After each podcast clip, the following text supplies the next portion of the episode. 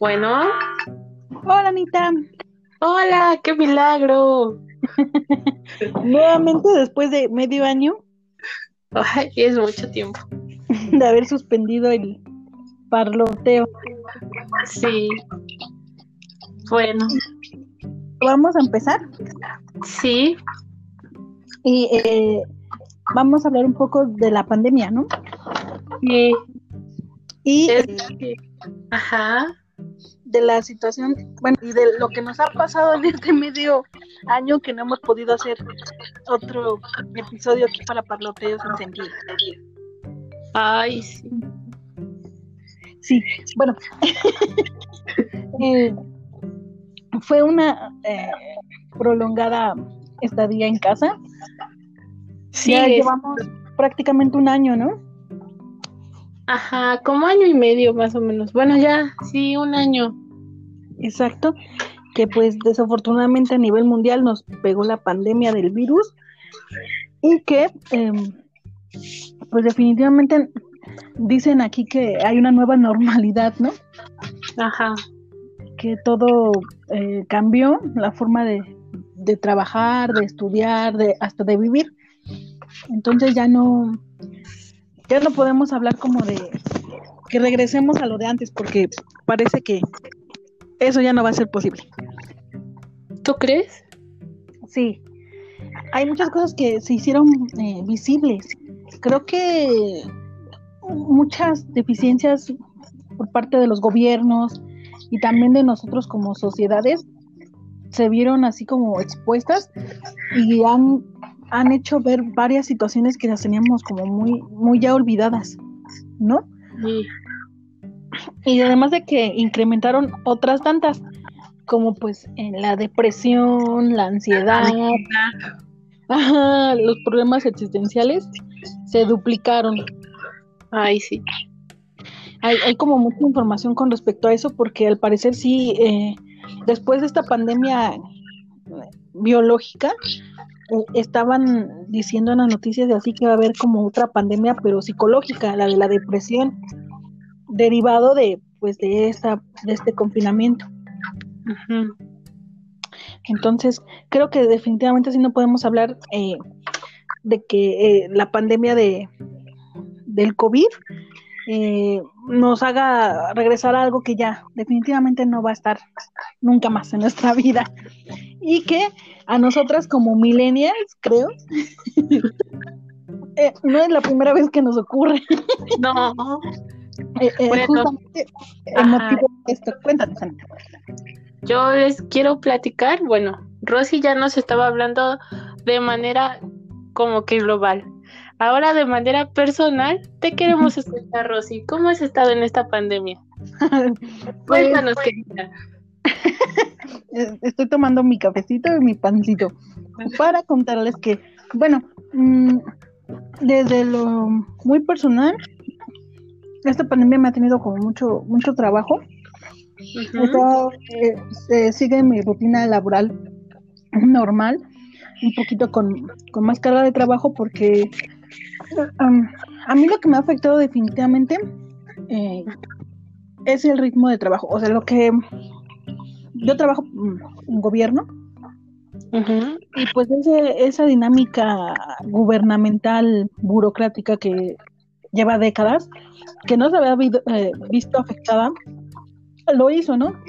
Entonces a nosotros nos afectó en el sentido en el que no, no saben cómo organizar el trabajo y el, la- el periodo de tiempo que tienes que estar trabajando en el día, ¿no? Y que además ya habíamos comentado anteriormente, hay un problema también, es lo que te decía, como visibilizar estos problemas, ¿no? Te llevas el, eh, eh, eh, haces el, el home office, pero ¿qué pasa con ese home office, no? No hay respeto prácticamente de tu vida. Pretenden creer que está disponible 24/7 y definitivamente eso es lo que a mí más me ha afectado, ¿no? Como Tema sobre explotación, ¿no? Ajá, exacto. Que no poder eh, dimensionar el, el, el tiempo que me están quitando, ¿no? El Sí. tiempo que, bueno, ni estoy aquí ni estoy allá porque en cualquier momento te hablan los jefes, en cualquier momento ya te llega información, pueden ser las 8 de la noche o las 10 de la mañana, ¿no? Entonces, es ese, el no saber que, que no puedes hacer otras cosas porque tienes que estar al pendiente del trabajo, es eh, definitivamente lo que a mí me ha eh, afectado muchísimo, ¿no? no ah. pierdes de hacer cosas, sigues estando en casa, pero pierdes, te pierdes de hacer dimensional muchas cosas por, eh, por estar pendiente de estas cosas. Y por en otro caso, pues también me ha ido muy mal porque eh, pues tampoco tengo como ese control de comer en mis tiempos, comer sano, eh, la, la, la chuchería, como el pancito, el cafecito, me hizo aumentar 10 kilos. Santo cielo. No eres la única, yo creo que mucha gente está igual. Ajá, entonces, además también el alcohol, ¿no? un poco de esto, un poco de aquello. Ajá. Entonces eso ah, no ha ayudado mucho para mi para mi persona y para mi estado mental, ¿no? Entonces, pues, eh, es muy complicado. Pero pues también tú cuéntanos, Anita, ¿cómo te ha ido en este confinamiento? Pues la verdad me he dado cuenta de que, ay, que la ansiedad es muy mala. En mi caso, a mí me saca como que ronchas, sarpullido en los brazos, y ahí es cuando, ese es como mi medidor, ¿no? tienes ansiedad, te empiezan a salir los granitos y luego luego se ve como raspones rojos bien feo. Entonces, pues sí, ahí veo que sí se ha incrementado mi ansiedad en esta pandemia, a pesar de que lamentablemente yo iba a entrar a trabajar justamente semanas antes de la pandemia, llegó la pandemia y ya no entré a trabajar. Entonces, pues lo único que digo, no, pues voy a aprovechar el tiempo, según yo, pero es ese mismo, no sé si sea presión, pero de hacer las cosas, siento que Rosy ya no está. Rosy. Aquí estoy. es que silencié el micrófono para prestarte más atención. bueno, sigue comiendo ya cuando te Bueno, entonces yo siento que cuando pensabas que tenías más tiempo para hacer las cosas, te das cuenta que el tiempo no te alcanza para nada. Como para leer libros y todo lo vas postergando, postergando, postergando, porque sientes esa presión de la pandemia, quieras o no. Y siento que entonces me vi a la necesidad de autoemplearme en trabajos online ayudar a, ayudar a maestros en sus plataformas y todo, pues la verdad me ha ido bien, pero es como dices, los tiempos han cambiado y yo veo un poco lamentable la educación en México y más para los maestros. Los maestros nunca les, bueno, les daban cursitos de computadora antes, pero la verdad nunca les enseñaron bien y creo que ahí fue como que su principal error, ¿no? Y presión por parte de ellos porque se enfrentaron a cosas que ni ellos mismos sabían ocupar, que fue las plataformas y redes sociales. Entonces sí siento que pues esa parte sí fue muy difícil para para el docente porque pues la mayoría de los profesores que hay son como un rango de edad entre 40 y 50 años y la verdad nunca se habían preocupado por por bueno es que no es que no se hayan preocupado pero nunca se habían visto la necesidad de ocupar esas herramientas. Y pues de actualizarse no ah, ese fue el problema. O sea no no actualizarse en sus estudios sino en ese tema de del internet y de pues ya la era digital como tú nos habías dicho antes, me acuerdo del TIC, no, sí, me hablabas de las TICs y yo me quedaba así de... Así es. Pues que, ¿no? Y ya cuando te das cuenta, pues era evidente, era elemental aprender sobre ese tema y más esa parte de los profesores.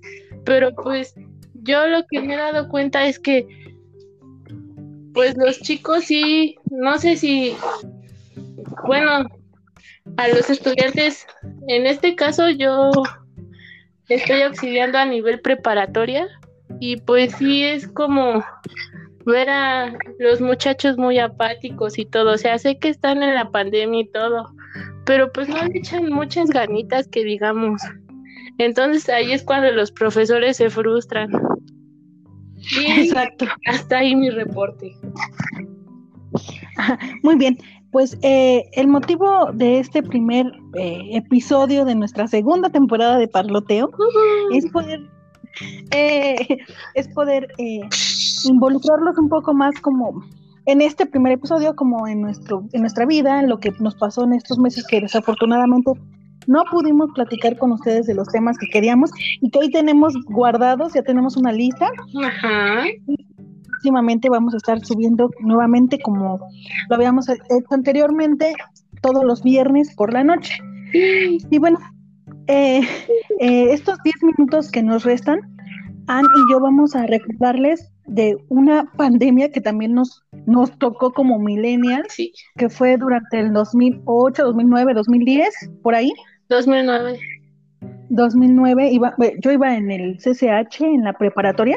Sí, yo también. Y eh, fue la del A, A1H1. Ajá, H1N1. H1N1, exacto, la de la influenza. Ajá. E, esta pandemia eh, inició aquí en México. Sí.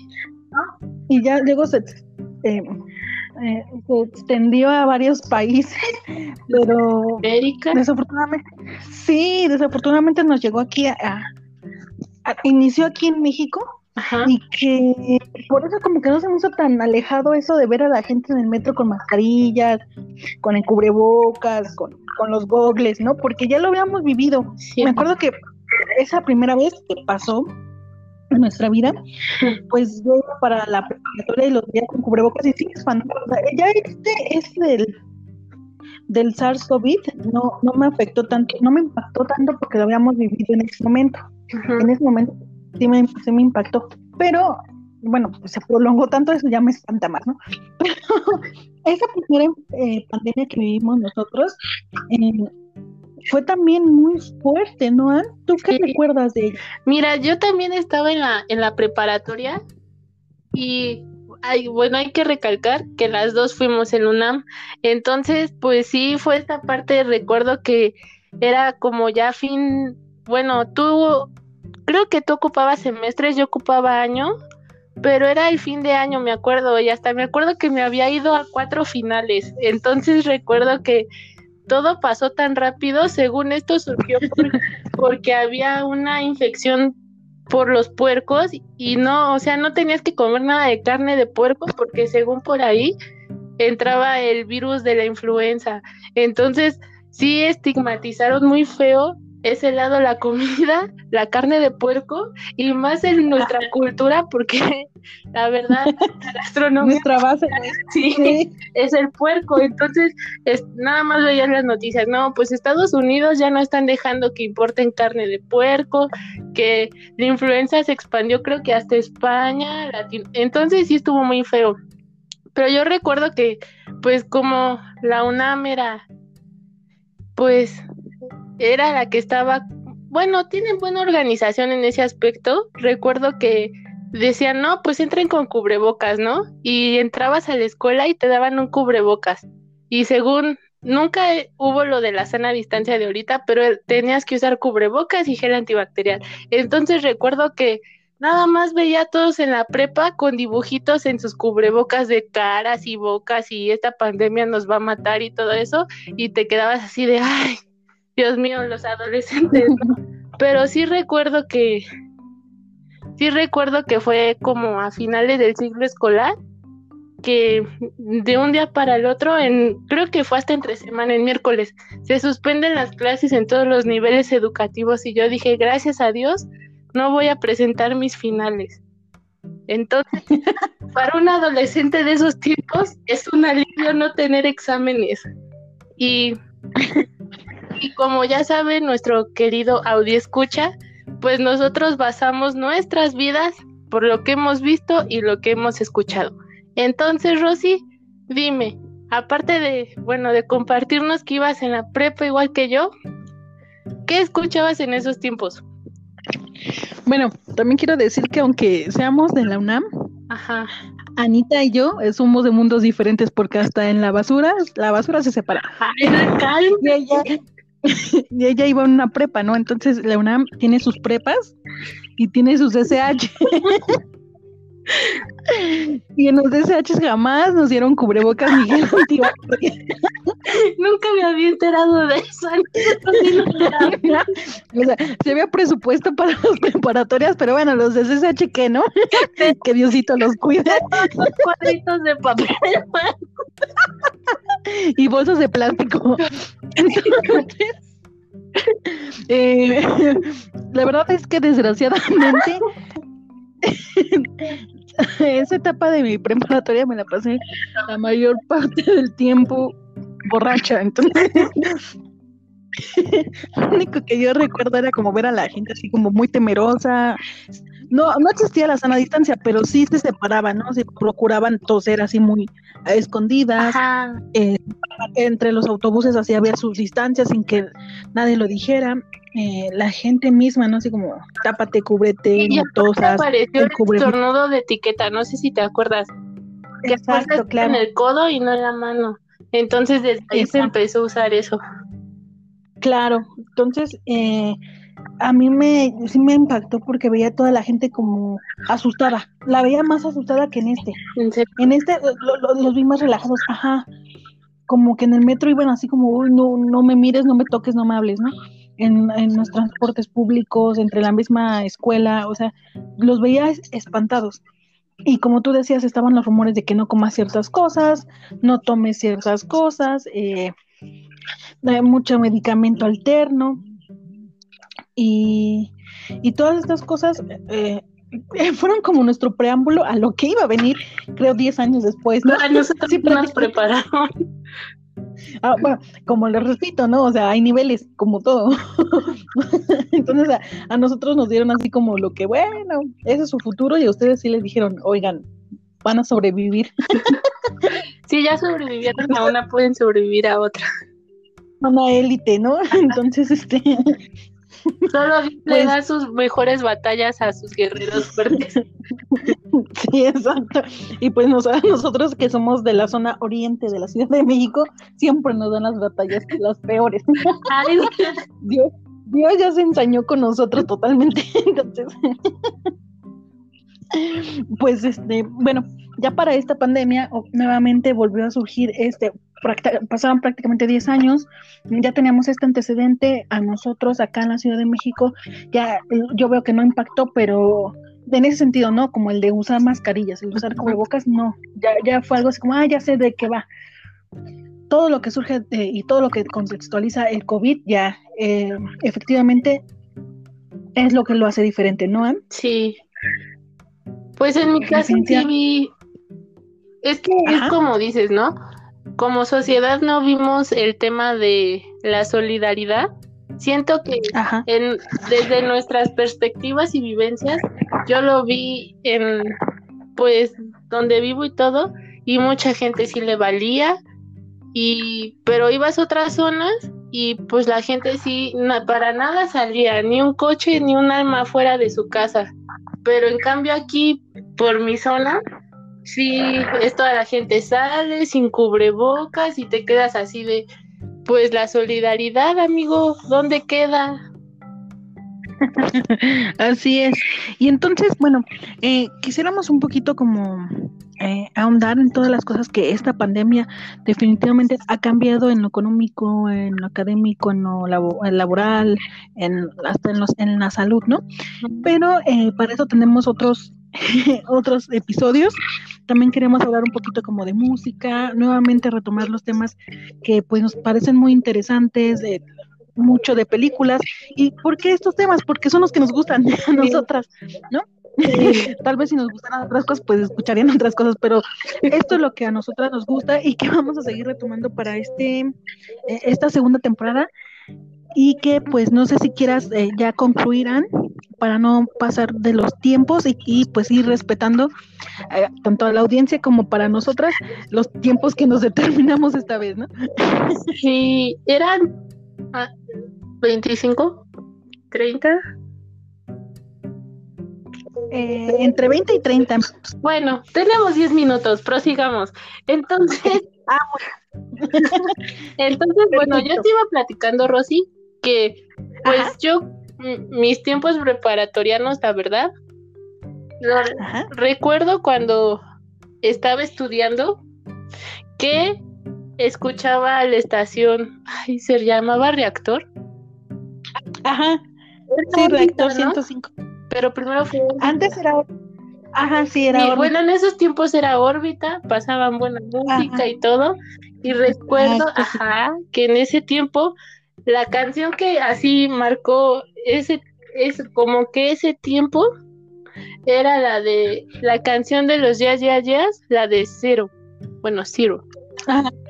Entonces, esa canción era así, ponerla y ya decía, ay, bueno, ya, ya me aburrí, ya me iba a hacer otras cosas.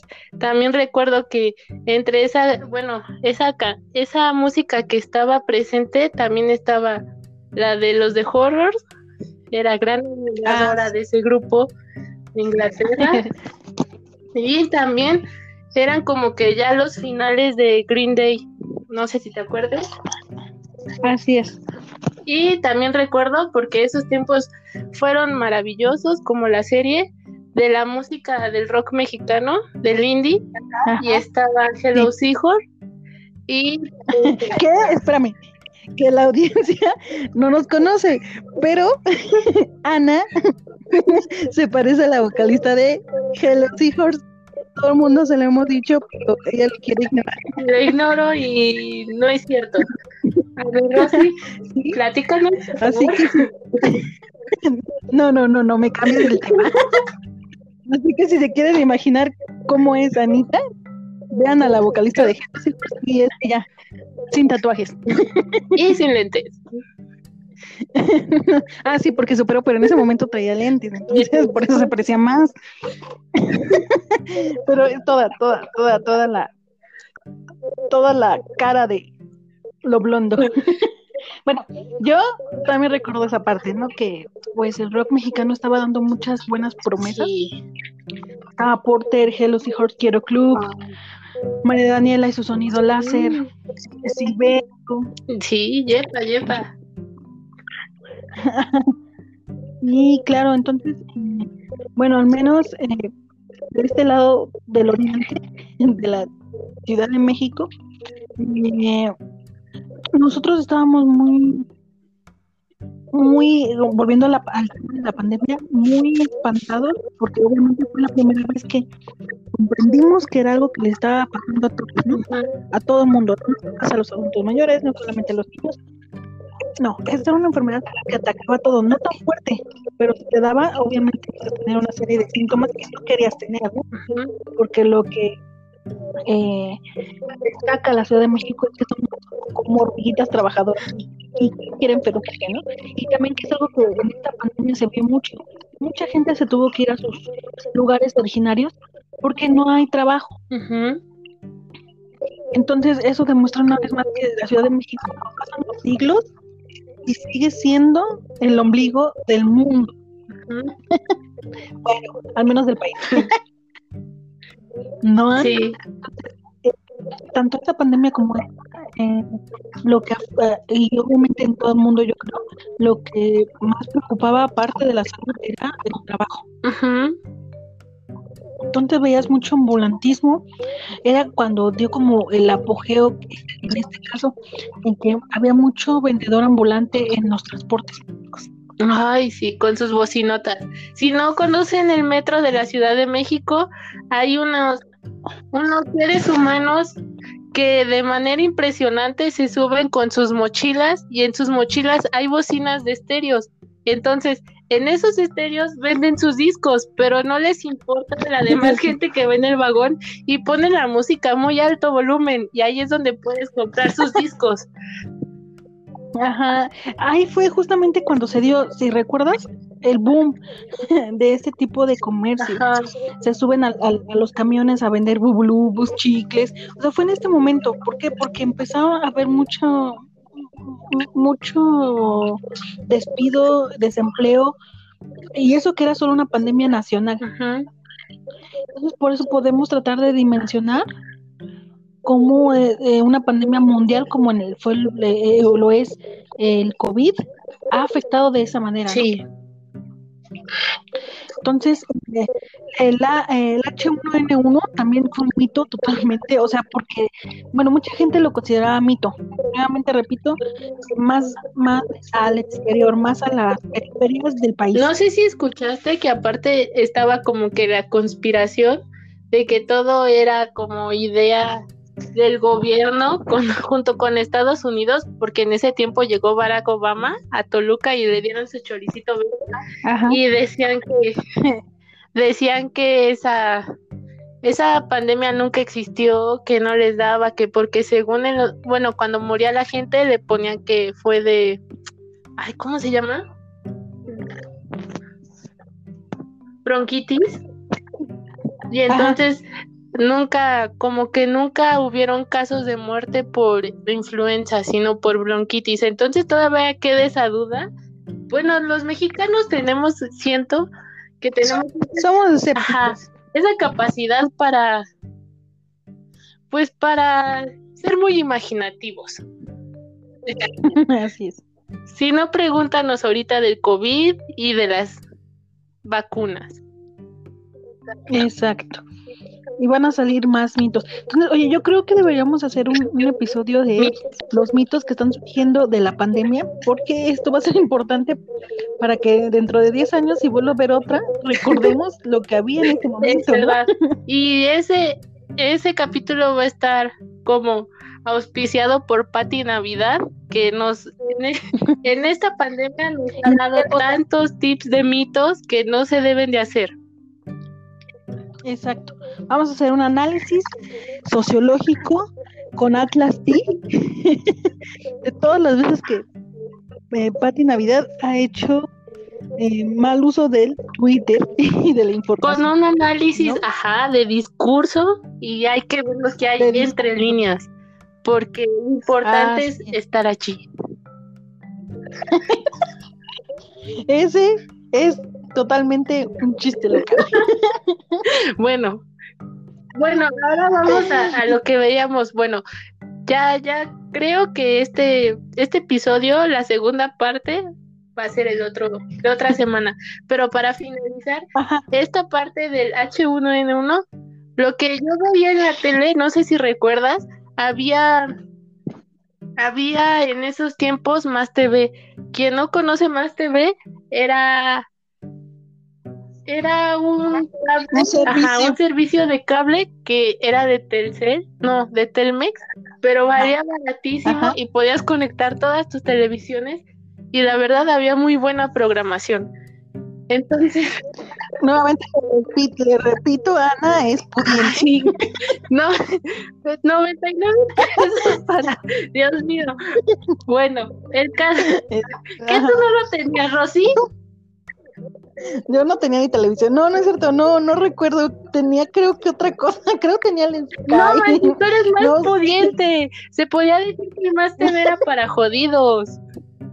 Porque nada más agarrabas, o sea, contratabas una tele, no decías nada y le decías al, al que te venía a conectar, pues te doy para los chicos y conéctame las otras teles, ¿no? Y, así, en FA te conectaba todas las teles y en todas las teles ya tenías más TV. Entonces, recuerdo que hay un canal que ahorita ya es de TV abierta que se llamaba 52MX. Entonces pasaban como programas de, pues de muchos países, pero recuerdo que pasaban la Lola, no sé si la viste. Era una serie argentina. Ah, sí, de Disney, ¿no? Era, ay, no recuerdo, pero era argentina. Y se trataba de cómo un chavo era muy infiel con todas las mujeres. Entonces de repente una mujer se cansa y va con una gitana y le dice, quiero que él entienda lo que es lastimar los sentimientos de una mujer, ¿no? Y sabes que se convierte en mujer. Y entonces hay en cada capítulo, la verdad es como muy cómico, en cada capítulo te va presentando cómo cambia su vida laboral, la molestan, piensan que nunca puede ser un jefe y todo, cuando en realidad era el jefe de la empresa, porque dice que de repente amanece así en su departamento y se ve que es mujer, ¿no? Y todos se quedan, ¿quién eres? Y dice, pues soy su primo, ¿no? Y yo, yo estudié lo mismo y todo, y él me dejó a cargo. Ya de repente tenía una buena amiga que después vemos que en realidad la amiga quería con él, pero como era un mujeriego, la amiga se, se va dando cuenta como que le cambiaron el cuerpo al amigo y que el amigo está ahí y ya está viendo todo lo, por todo lo que tiene que pasar una mujer, ¿no? Yo pienso que era como una serie argentina muy feminista porque se va dando cuenta y van recalcando todo lo que, bueno, todo lo que pasa, los problemas cotidianos de la mujer hasta, ya hasta el último, pues Lola, que es un hombre, pues se enamora de un hombre que llega, ¿no? Entonces ya cambia y dice, pues no es que no, no es que no quiera, no es que odie mi cuerpo ni nada, pero me di cuenta que como mujer puedo sentir más, me siento más valorada, conocí el amor y todo, y tiene la oportunidad hasta el último porque la gitana lo hace, por, con la ayuda de la amiga buscan a la gitana y encuentra su cuerpo y la chava que tiene su cuerpo le dice, yo tampoco quiero cambiar porque ya me di cuenta de que puedo andar con cualquiera, con cualquier mujer y no me dicen, o sea, no me dicen prostituta ni nada y puedo vivir una vida sexual que como mujer no puedo y, y cuando soy un hombre me lo aplaude, ¿no? Y ella dice, no, pues yo la verdad conocí el amor y todo y yo también me quedo con este cuerpo y ahí termina la Lola. Entonces, se me hace una serie muy interesante por si la quieren ver y es muy buena y es lo que recuerdo que veía en esos tiempos la Lola. yo, yo escuchaba mucho radio, eh, eh, justamente Reactor, Órbita. Me gustaba eh, mucho también ver puros videos musicales. VH1 me gustaba. Yo no tenía ese canal y me llamas la pudiente. Entonces, a mí, a mí me, gusta mucho la música. Entonces, eh, casi no, no veía series ni películas ni nada. Eh, la música era la que más me gustaba ver. Y que además te digo, como iba en el CCH en la tarde, solo tenía periodo pequeño de tiempo en la mañana. Me levantaba, desayunaba y ya me iba a la escuela. Yo también iba en la tarde, pero pues sí veía a la Lola. Dios mío, ¿qué está pasando? Es que todo el tiempo reprobaba, entonces llegaba desde la una de la tarde a la escuela para recursar materias. Mm. entonces me iba a mi casa como a las once y media, pues solamente me levantaba así, desayunaba, me bañaba, desayunaba y ya me iba. Ya llegaba bien tarde a mi casa, como a las diez Entonces sí, no me daba mucho tiempo como de ver algo, ¿no? Y además de que no me gustaba, estaba, estaba loquita. Yo voy, yo la bajo. ¿Qué vas a bajar? ¿La ropa? Eh, entonces, platícanos, ya que no veías televisión, ¿qué video te gustaba? ah, los videos ¿Y tú qué bajas? ¿Qué bajas? y no nos quieres contar qué quieres bajar tus calzones. No. Vamos, a dar por terminado el día de hoy parloteo sin sentido. ¿Por qué tengo que bajar la ropa? porque tiene que bajar la ropa, además porque ya pasaron los 30 minutos y hay que ser precisas, Ana. Concisas, por favor. Bueno. Ajá, y concisas. ¿Por qué? Para que nos acostumbremos. Esto es un ejercicio de acostumbrar. Muy bien. Entonces, les agradecemos mucho de habernos escuchado. Nuevamente les, repetimos, esta es la segunda temporada. Anne y yo nos queremos mucho, muchas gracias. Hemos visto cómo va aumentando la audiencia y nos gusta. Muchas gracias, por favor. ¿Cuántos? Solo hay siete personas que me escuchan y la mayoría tienen más de 60 años. Agradezco a esas personas de 60 años que se toman el tiempo en escucharnos. Gracias. Además, eh, yo tengo una amiga que quiero mucho, que se llama Diana, y que ella todo el tiempo nos está oyendo y siempre me dice, ya escuché este episodio, ya escuché. Te queremos, Dianita. Yo quiero dedicar esto a mi hermana, mi hermana me escucha. Hermanita. Gracias, hermana de Anita. Gracias por oírnos, por favor, síguenos oyendo. y nos, vemos el siguiente viernes a las 10 de la noche. Bueno, que- para que nos... Sí, ¿No? Muy Nos bien, vemos, muchas gracias, Ana. Nos vemos el siguiente. Bye. Bye. Bye. Bye.